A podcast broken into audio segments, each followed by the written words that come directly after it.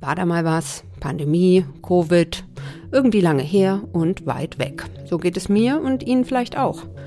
Nicht so, wenn man Long-Covid hat. Und das sind ziemlich viele Menschen. In Deutschland ungefähr 2,5 Millionen, hat Carmen Scheibenbogen, eine Expertin für das Erschöpfungssyndrom, vergangene Woche auf einer Pressekonferenz des Bundesgesundheitsministeriums geschätzt, abgeleitet von Zahlen der WHO. Der Schaden für die deutsche Wirtschaft bisher, je nachdem wie man rechnet, zwischen 5,7 Milliarden Euro oder sogar mehr als 7 Milliarden Euro, sagt ein Forscher an der Frankfurt School of Finance. Und was als Problem dazukommt, die Versorgung ist schlecht. Auf einen Termin bei Experten wartet man ein halbes Jahr und Medikamente gibt es auch noch keine. Was ist da los? Und wird durch die neue Long-Covid-Initiative von Gesundheitsminister Karl Lauterbach jetzt alles besser? Das frage ich heute im Podcast für Deutschland. Mit dabei die schon erwähnte Carmen Scheibenbogen. Sie ist Professorin an der Charité in Berlin. Außerdem Claudia Ellert. Sie hat Long-Covid und ist selbst Ärztin. Und mein FAZ-Kollege Kim Björn Becker, der erklären kann, was die Gesundheitspolitik bei dem Thema macht. Heute ist Mittwoch, der 19. Juli. Mein Name ist Angelika Fey. Schön, dass Sie zuhören. Mein Name ist Dr. Tillmann Rümenapf, niedergelassener Kinder- und Jugendarzt hier im Ennepe-Ruhr-Kreis. Die Einführung der Telematik sehe ich durchaus als Chance, aber aktuell fällt das System oft aus und es gibt viel zu wenig technischen Support. Dafür geht eine Menge Zeit drauf, in der ich die Kinder nicht genügend betreuen kann. Das muss sich ändern. Die besondere Nähe der niedergelassenen Haus- und Fachärzte ist in Gefahr. Was die Gesundheitspolitik jetzt dringend ändern muss, erfahren Sie auf rettetdiepraxen.de. In meinem Umfeld sind es inzwischen drei Menschen, die Long-Covid haben. Alle Anfang oder Mitte 30, zwei Frauen, ein Mann, alle mit kleinen Kindern. Aber wenn man nicht zum engsten Kreis gehört, bekommt man nur mit, dass man nichts mehr mitbekommt. Die Menschen ziehen sich zurück und wer gar niemand kennt, der betroffen ist, der hat das Thema überhaupt nicht präsent. Wie läuft das ab, wenn man Long-Covid bekommt und ist das mit dem Unsichtbarwerden typisch? Das kann ich jetzt Claudia Ellert fragen. Sie hat nach ihrer Corona-Erkrankung im November 2020 Long-Covid bekommen, ist Chirurgin, kann das Ganze also auch medizinisch verstehen, engagiert sich bei der Selbsthilfegruppe Long-Covid Deutschland und hat ein Buch geschrieben, Long-Covid Wege zu neuer Stärke. Hallo, Frau Ellert. Hallo. Frau Ellert, zunächst mal, ich erwische Sie im Krankenhaus, das heißt, Sie arbeiten inzwischen wieder.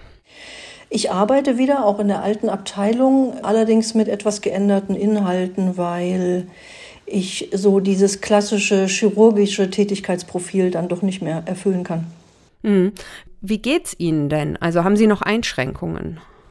Ja, also ich muss sagen, im Verhältnis zu anderen geht's mir, zu anderen Betroffenen geht's mir sicherlich relativ gut und ich habe mich jetzt mit den Einschränkungen, die ich habe, hier ganz gut im Alltag eingefunden. Aber es ist so, dass ich schon noch deutliche Einschränkungen in der körperlichen Leistungsfähigkeit habe. Also die Grenze ist so bei einer halben Stunde spazieren gehen. Das hat also mit Sport mhm. gar nichts zu tun. Also joggen geht gar nicht. Also sportliche Aktivitäten gehen, gehen gar nicht. Also ich versuche das auf ganz kleinem Niveau irgendwie aufrechtzuerhalten, aber das geht wirklich nur relativ selten. Also das geht nicht mit einer Regelmäßigkeit, so wie man das vielleicht aus dem Training sonst kennt. Und die andere Sache neben der körperlichen Geschichte ist halt das, was so Denkleistung, Aufmerksamkeit betrifft, also diese ganzen kognitiven Fähigkeiten. Und die machen es einem im Arbeitsleben schwer, weil soziale Interaktionen nur reduziert möglich sind und die Aufnahmefähigkeit, Verarbeitungsgeschwindigkeiten und Denkleistung einfach nicht so funktionieren, wie man es gewöhnt ist. Und damit stößt man in der heutigen Welt, die voll von schnellen Informationen ist, natürlich an alle Grenzen. Und da merkt man jetzt schon mhm. an der Schilderung, dass das natürlich in aller Konsequenz dann auch so einen sozialen Rückzug führt, weil man sich, wenn man wieder arbeitet, mhm. da im Grunde genommen für den Tag erschöpft und dann mhm. einfach ähm, den Rest des Tages zur Erholung braucht. Mhm. Also das heißt, dass die Menschen quasi einfach verschwinden, das ist schon so ein bisschen typisch. Ja, ich, das ist typisch, weil viele Betroffene unter so einer Reizüberempfindlichkeit leiden und das sind, ähm, das sind Gespräche, das sind zu viele Menschen im Raum, das sind andere Geräusche, das kann Licht sein. Und ähm, da ist das Gehirn einfach überfordert und man hat dann keine andere Möglichkeit, als sich zu isolieren und, ähm, sagen wir mal, allein auf dem Sofa zu liegen. Okay. Und Sie hatten ja Covid eben November 2020 und wie ging das dann los, dass Sie gemerkt haben, oh, äh, die äh, akute äh, Erkrankung ist vorbei, aber irgendwie geht es nicht besser? Naja, ich habe so das, was man so klassisch mittlerweile hört und liest, also so einen ganz milden Verlauf gehabt und habe dann so sechs bis acht Wochen nach der Akuterkrankung eigentlich so diesen richtig derben körperlichen äh, Leistungseinbruch gehabt. Ich habe immer versucht, mich noch mit Bewegung, sportlichen Aktivitäten irgendwie ähm, ja, fit in Anführungsstrichen zu halten. Und ähm, das ging immer weniger gut. Und dann habe ich irgendwann einen Punkt erreicht, wo das im Grunde genommen auch leichtere Sachen, also für mich war damals Nordic Walking leicht, weil ich ja, ich komme aus dem Triathlon, also da muss man mal auch gucken, wo man herkommt. Ne? Aber es waren, ähm, entstanden dann so Situationen mit Herzrhythmusstörungen, ähm, mit einer körperlichen Schwäche, mit einer muskulären Schwäche, mit Schlafstörungen, all das, was Betroffene typischerweise schildern. Mhm. Und Sie sind ja jetzt selbst Ärztin. Konnten Sie da verstehen, was mit Ihnen passiert? Also ich habe dafür selbst auch eine Weile gebraucht. Ich habe relativ früh, also nach acht Wochen, eine stationäre Rehabilitation gemacht und die hat mir eigentlich geholfen, so ein bisschen zu verstehen, was da, was da mit einem selbst passiert. Und habe während der Reha das erste Mal von Frau Scheibenbogen gehört und gelesen und mich dann ähm, mit dem Krankheitsbild ein bisschen intensiver beschäftigt. Und ich muss aber sagen, dass ich selbst mehrere Monate gebraucht habe, bis ich das, was man heute unter Pacing äh, beschreibt. Was ist Pacing? Pacing ist im Grunde genommen der Umgang mit reduzierten Grenzen, also sich bewegen innerhalb der neuen Grenzen, ohne immer wieder Symptome und Beschwerden auszulösen. Also wirklich akzeptieren dieser körperlichen Belastungsgrenze. Mittlerweile ist, glaube ich, diese Erkenntnis dann doch ein bisschen breiter angekommen, dass man gerade in den frühen Krankheitsphasen ähm, nach nach einer Covid-Infektion sich wirklich zurückhalten muss ähm, mit körperlicher, insbesondere mit körperlicher Belastung. Hm. Und gab es dann irgendwas, was Ihnen wirklich geholfen hat? War das einfach das zu sagen, okay, ich äh, bleibe jetzt innerhalb meiner Grenzen, ich akzeptiere das? Oder gab es noch irgendein Medikament ähm, oder einen Arzt, der Sie beraten hat? Ich habe natürlich als Medizinerin auch so ein paar Sachen ausprobiert, gar nicht so viel, aber ähm, so den durchschlagenden Effekt habe ich mit irgendwelchen Therapieversuchen nicht gehabt.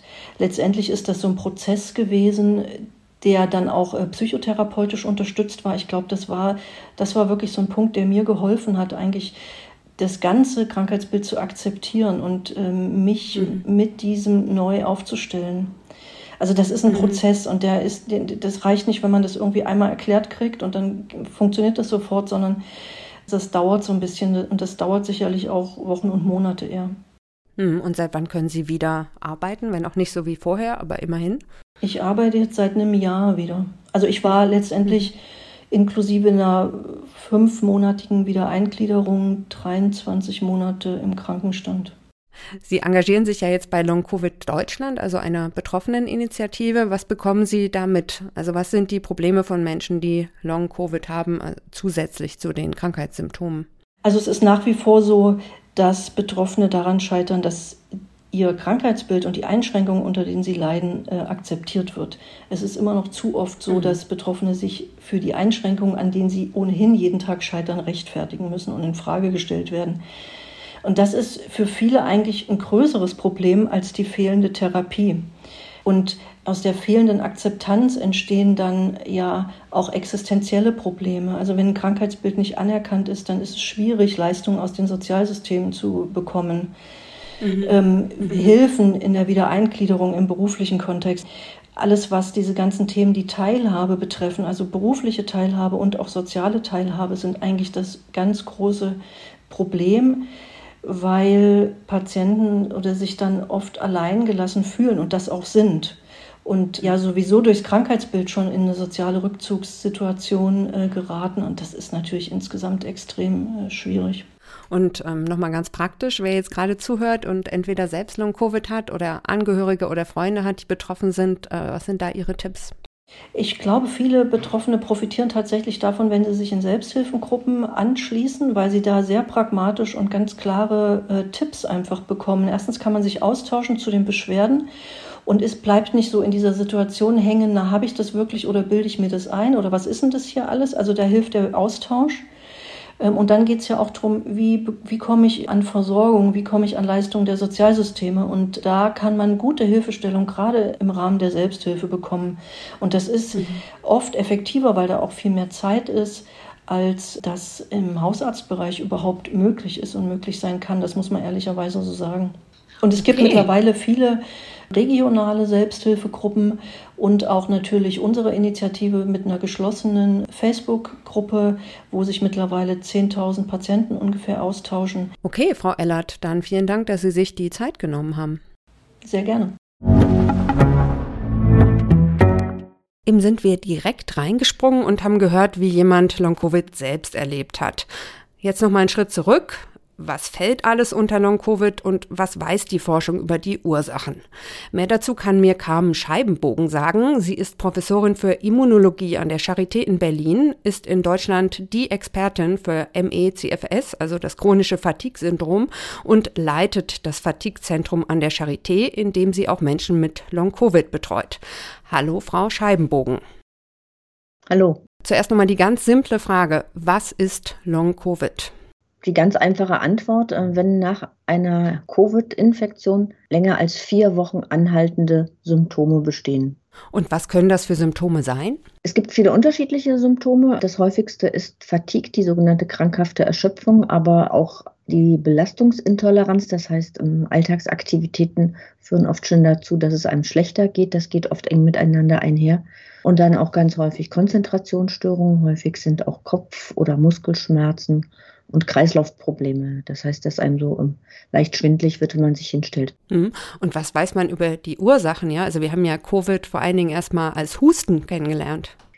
Ja, da haben wir inzwischen einiges gelernt. Wir haben vor allem gelernt, dass es relativ komplex ist. Ähm, wir haben zum einen die Menschen, die haben durch die Infektion Organschäden. Das sind vor allem die, die schwerer krank waren, also nach einer schweren Lungenentzündung oder einer Herzmuskelentzündung.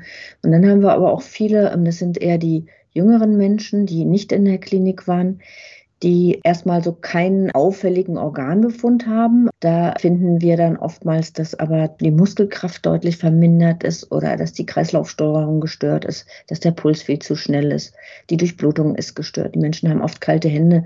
Und da kennen wir inzwischen einige Ursachen. Wir wissen, dass bei einem Teil der Betroffenen noch Virusreste im Körper bleiben. Mhm. Und das scheint einherzugehen mit einer Entzündungsreaktion. Mhm. Wir wissen, dass auch eine ausgeprägte Durchblutungsstörung bei einem Teil der Betroffenen vorliegt, möglicherweise eine Folge auch durch die Gefäßentzündung. Wir wissen, dass manchmal auch eine sogenannte Autoimmunreaktion entsteht. Das heißt, die Antikörper, die wir gegen das Virus bilden, die kreuzreagieren dann auch mit Körperstrukturen und können dadurch auch krank machen. Hm. Und wer ist denn vor allem betroffen? Also vielleicht jetzt bei denjenigen, die nicht den schweren Verlauf hatten. Also sind das junge Menschen, alte Menschen, Männer, Frauen? Wir wissen, dass Frauen doppelt so häufig betroffen sind. Das hat wahrscheinlich damit zu tun, dass Frauen ein aktiveres Immunsystem haben und deswegen auch andere immunologische Erkrankungen häufiger bei Frauen auftreten. Wir wissen, dass auch Menschen ähm, häufiger betroffen sind, die ähm, sowieso schon eine immunologische Erkrankung haben, also zum Beispiel jemand, der Asthma hat mhm. oder eine vorbestehende Autoimmunerkrankung oder auch Menschen mit Übergewicht, hohem Blutdruck. Eben habe ich schon ein Gespräch mit Claudia Ellert geführt, die selbst Long-Covid hat und sie meint, dass ein ganz großes Problem der Betroffenen die Akzeptanz wäre. Also bei den Betroffenen selbst, aber auch bei Angehörigen, aber eben auch bei Hausärzten. Also dass das nicht ernst genommen wird. Erleben Sie das auch so? Ja, ich erlebe das auch so. Auch in Fortbildungen bekomme ich oft die Frage, ist da nicht doch ein großer psychischer Anteil? Und dann war es in der Vergangenheit so, dass solche postinfektiösen Erkrankungen in der Medizin auch nicht gut bekannt und untersucht wurden und dass man diese Erkrankung teilweise auch als eine Art Depression oder, oder um, psychosomatische Erkrankung im Sinne einer Somatisierungsstörung betrachtet hat. Und wenn man diese Krankheitsbilder nicht gut kennt und den Patienten also da nicht gezielt danach untersucht, dann findet der Arzt meist auch nichts. Und dann ist leider manchmal doch schnell der Schluss da, naja, die Beschwerden, ähm, die der Patient berichtet, das kann ich jetzt nicht wirklich ähm, feststellen. Und dann muss es wohl psychosomatisch sein. Aber so einfach ist es halt nicht. Und da ist wichtig, dass man, äh, sagen wir mal, viele Fortbildungen auch anbietet, viele Aufklärungen macht da gibt es ja inzwischen zum Beispiel auch vom Bundesministerium für Gesundheit eine eine Webseite zu Long-Covid, die ähm, für Betroffene, aber auch für Ärzte ist. Und sagen wir mal, ist aber leider nach wie vor so, dass die Patienten oftmals äh, keinen Arzt haben, der sich damit gut auskennt und dann auch keine Termine bekommen in äh, den Post-Covid-Ambulanzen, weil es einfach auch so viele Betroffene sind und momentan einfach auch noch nicht die Ressourcen da sind, um die alle zeitnah zu versorgen. Mhm. Ja, wie lange wartet man denn bei Ihnen auf einen Termin? Oh je, bei uns, wir haben an der Charité ein Post-Covid-Netzwerk. Wir arbeiten ja auch mit den Niedergelassenen eng zusammen. Wir gucken, dass wir bei uns die schwerer Kranken sehen, die auch dauerhaft krank sind. Und da haben wir elf unterschiedliche Spezialambulanzen, je nachdem, was für Probleme im Vordergrund stehen. Bei uns im Institut, wir haben die Sprechstunde für MECFS und da haben wir momentan Wartezeiten von etwa einem halben Jahr. Das ist extrem unbefriedigend. Hm, okay. Und wir haben ja vorhin schon angesprochen, dass das Bundesgesundheitsministerium ja jetzt eine Long-Covid-Initiative hat. Sie waren vergangene Woche auch auf der Bundespressekonferenz dabei, als Karl Lauterbach die vorgestellt hat.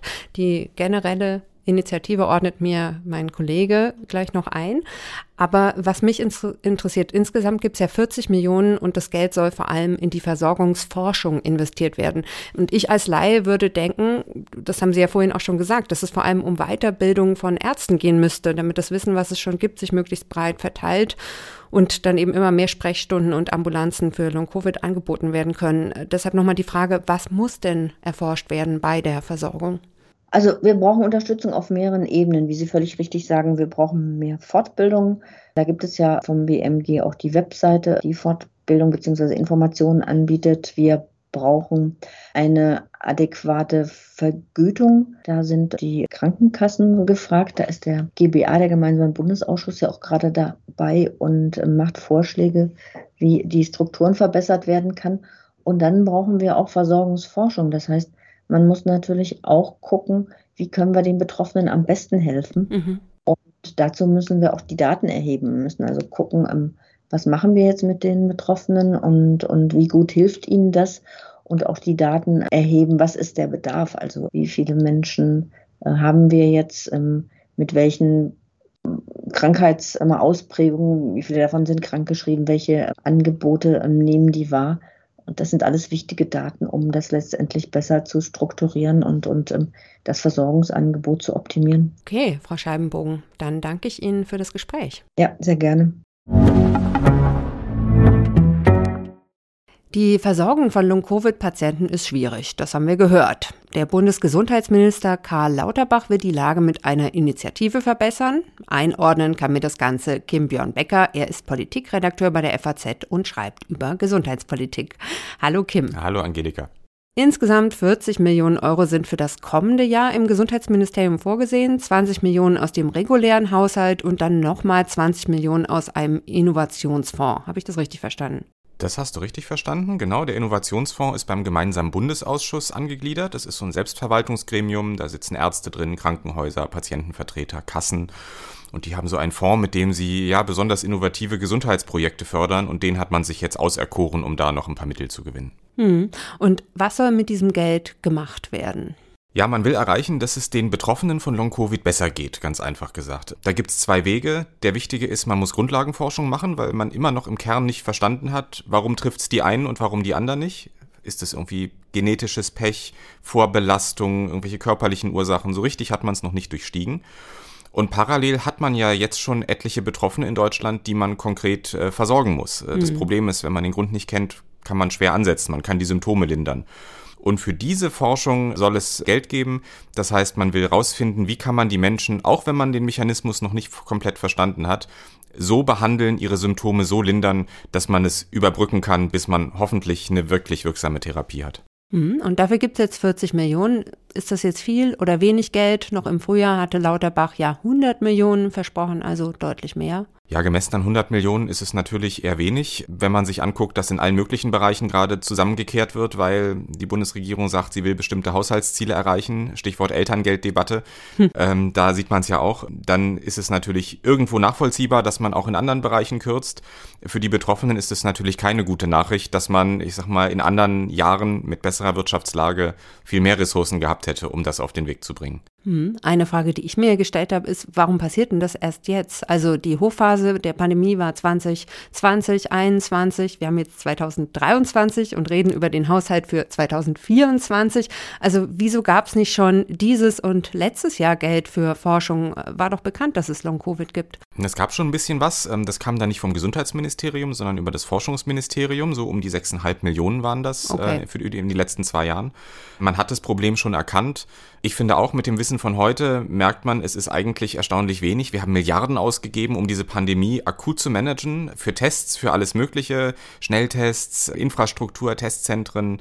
Da flossen Milliarden rein, auch Wirtschaftshilfen für Unternehmen ja. zum Beispiel. War ja alles auch irgendwie unstrittig und wichtig, dass man in dieser Krise das macht. Und jetzt, wenn es um darum geht, die Menschen zu versorgen, die immer noch daran leiden, für die meisten Menschen ist Corona ja zum Glück durch, dann ist es halt schwierig und man muss sein Geld zusammenkehren. Das kann ich mir vorstellen, dass es aus betroffenen Sicht sehr frustrierend ist. Und ja. weshalb es erst jetzt passiert, naja, ich bin ja jetzt niemand, der überbordendes Verständnis irgendwie mit politischen Entscheidungsträgern unbedingt aufbringen will. Wenn ich es doch versuche, kann ich mir vorstellen, dass man natürlich sagt, man muss erst mit der Zeit gucken, wie sich das entwickelt. Vielleicht hatte man auch gehofft, dass die Wissenschaft schneller zu Erkenntnissen mhm. kommt und man sagt, so, wenn wir ein Medikament haben, dann gibt es das auf dem Markt und dann wird es über die Kassen abgerechnet und das Problem löst sich. Es ist halt einfach eine Situation mit großer Unsicherheit. Hm, apropos Medikament, auch bei der Pharmaindustrie passiert ja nicht so viel, wenn ich das richtig verstanden habe. Äh, wieso haben die nicht ein größeres Interesse daran, dass entweder Medikamente, die es schon gibt, jetzt groß getestet werden, ob die bei Long-Covid helfen oder dass die sogar was Neues entwickeln? Da gab es in der Tat kritische Stimmen in den vergangenen Wochen äh, von Seiten der Wissenschaft, dass man gesagt hat, man wünscht sich doch sehr viel mehr Engagement der Pharmaindustrie, auch dass sie mal Muster zur Verfügung stellen von Medikamenten, um halt dafür Studien zu machen. Ähm, das ist nach Ansicht der Wissenschaftler nicht so gut gelaufen, wie man das gern gehabt hätte. Mhm. Ich kann mir vorstellen, was mögliche Gründe sind für ein Unternehmen zu sagen, dass man das vielleicht eher klein hält. Am Ende geht es ja immer darum, dass man natürlich als Wirtschaftsunternehmen guckt, ob sich das rechnet. Und angesichts von wenigen Millionen Menschen, die in Deutschland betroffen sind, könnte es natürlich sein, dass man einfach geringe Erlöserwartungen hat. Also ich spekuliere natürlich, bin ja, stecke mhm. in diesem Unternehmen ja nicht drin oder in diesen Unternehmen nicht drin. Aber dass das ein Grund ist zu sagen, das ist vielleicht nicht irgendwie ähm, der große Big Seller der nächsten Jahre, könnte ein möglicher Grund sein. Hielte ich für nicht ganz unwahrscheinlich. Ja, da sieht man, ne, wie relativ eine Zahl ist. Wenige Millionen, ja, aus Sicht einer Laien wie mir ist so ein paar Millionen, hört sich nach ganz schön viel an, die aus betroffen Sicht meines Kontostands auch, ja, definitiv. naja, oder auch äh, von Millionen, die betroffen sind in Deutschland. Und es ist ja auch so, dass es einen hohen wirtschaftlichen Schaden gibt, dadurch, dass ja auch junge Menschen nicht arbeiten können. Was weiß man denn darüber? Ja, darüber gibt's mittlerweile Berechnungen, unter anderem hier aus Frankfurt von der Frankfurt School of Finance hat ein Professor das mal ausgerechnet, hat herausgefunden, 5,7 Milliarden ist der volkswirtschaftliche Schaden, der entstanden ist, dadurch, dass Menschen ausgefallen sind, mhm. dass Unternehmen wirtschaftliche Probleme bekommen haben, in die Insolvenzen gerutscht sind. Da sind, wenn ich es richtig verstanden habe, die Belastungen für die Sozialsysteme noch nicht mit drin gewesen, dadurch, mhm. dass Menschen krank sind und eben auch Behandlung brauchen. Oder Krankengeld dann bekommen. Krankengeld bekommen, genau solche Sachen. Das kommt nochmal dazu. Da wäre man dann ähm, bei ja deutlich schon über sieben Milliarden. Also das sind einfach unglaubliche Mengen an Geld. Ja, also ich hatte auch schon mit der Betroffenen Claudia Ellert gesprochen, die war 23 Monate arbeitsunfähig. Ja, ja das ist halt Schicksal prägt die Menschen, prägt die Firmen, äh, die auf ihre Mitarbeiter angewiesen sind. Mhm. Das sind einfach Kollateralschäden, die sind, sind immens. Und mhm. die, glaube ich, droht man im Moment so ein bisschen aus dem Blick zu verlieren, weil wir haben andere Großlagen, Ukraine-Krise, alles, was dranhängt. Aber die Menschen leiden ja nach wie vor genauso wie viele von uns äh, während der Krise, als wir es hatten oder uns versucht haben zu schützen. Das ist alles gar nicht so lange her. Es ist äh, seit gut einem Jahr sind diese Sachen alle weggefallen. Mhm. Kommt einem vor, als wäre es länger, aber es war eigentlich gerade eben erst noch. Ja, Kim, vielen Dank für deine Einordnung. Danke für die Einladung. Wie kann ich mich vor Long-Covid schützen? Die Frage beschäftigt Sie jetzt vielleicht. Was ziemlich sicher feststeht, ist, dass die Impfung schützt. Aber die Frage ist ja, äh, wie oft? Und dazu hat mir meine FAZ-Kollegin Pia Heinemann Folgendes gesagt.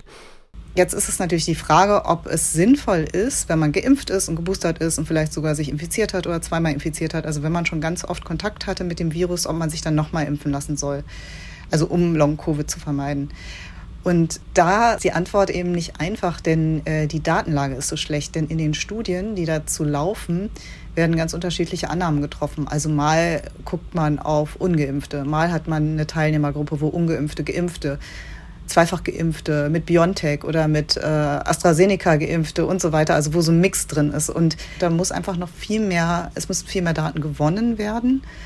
Und weil die eben die Studien nicht alle von Anfang an gleich ähm, aufgesetzt wurden, kann man jetzt auch nicht eine schnelle Auswertung machen, sondern man muss warten, bis wirklich noch mehr und mehr und mehr Studien kommen, sodass man dann Statistik, statistisch auswerten kann, was Sache ist sozusagen. Übrigens hat Pia Heinemann mir diese Sprachnachricht von einem Boot geschickt, das gerade auf dem Weg nach Spitzbergen ist in Norwegen. Da recherchiert sie nämlich für einen Text über den Klimawandel. Erstmal möglichst viel über Long-Covid dazulernen und sich vernetzen. Das scheint für Betroffene gerade am wichtigsten zu sein, wo die Termine in den Ambulanzen rar sind. Deshalb stelle ich einige Links in die Show Notes zum neuen Portal des Bundesgesundheitsministeriums, wo es Informationen für betroffene Arbeitgeber und Ärzte gibt und äh, da findet sich auch die Nummer eines Infotelefons, dann die Homepage der Selbsthilfegruppe Long Covid Deutschland, auch noch die zugehörige Facebook-Gruppe und dann die Infoseite des Post-Covid-Netzwerks der Charité. Vielen Dank fürs Zuhören.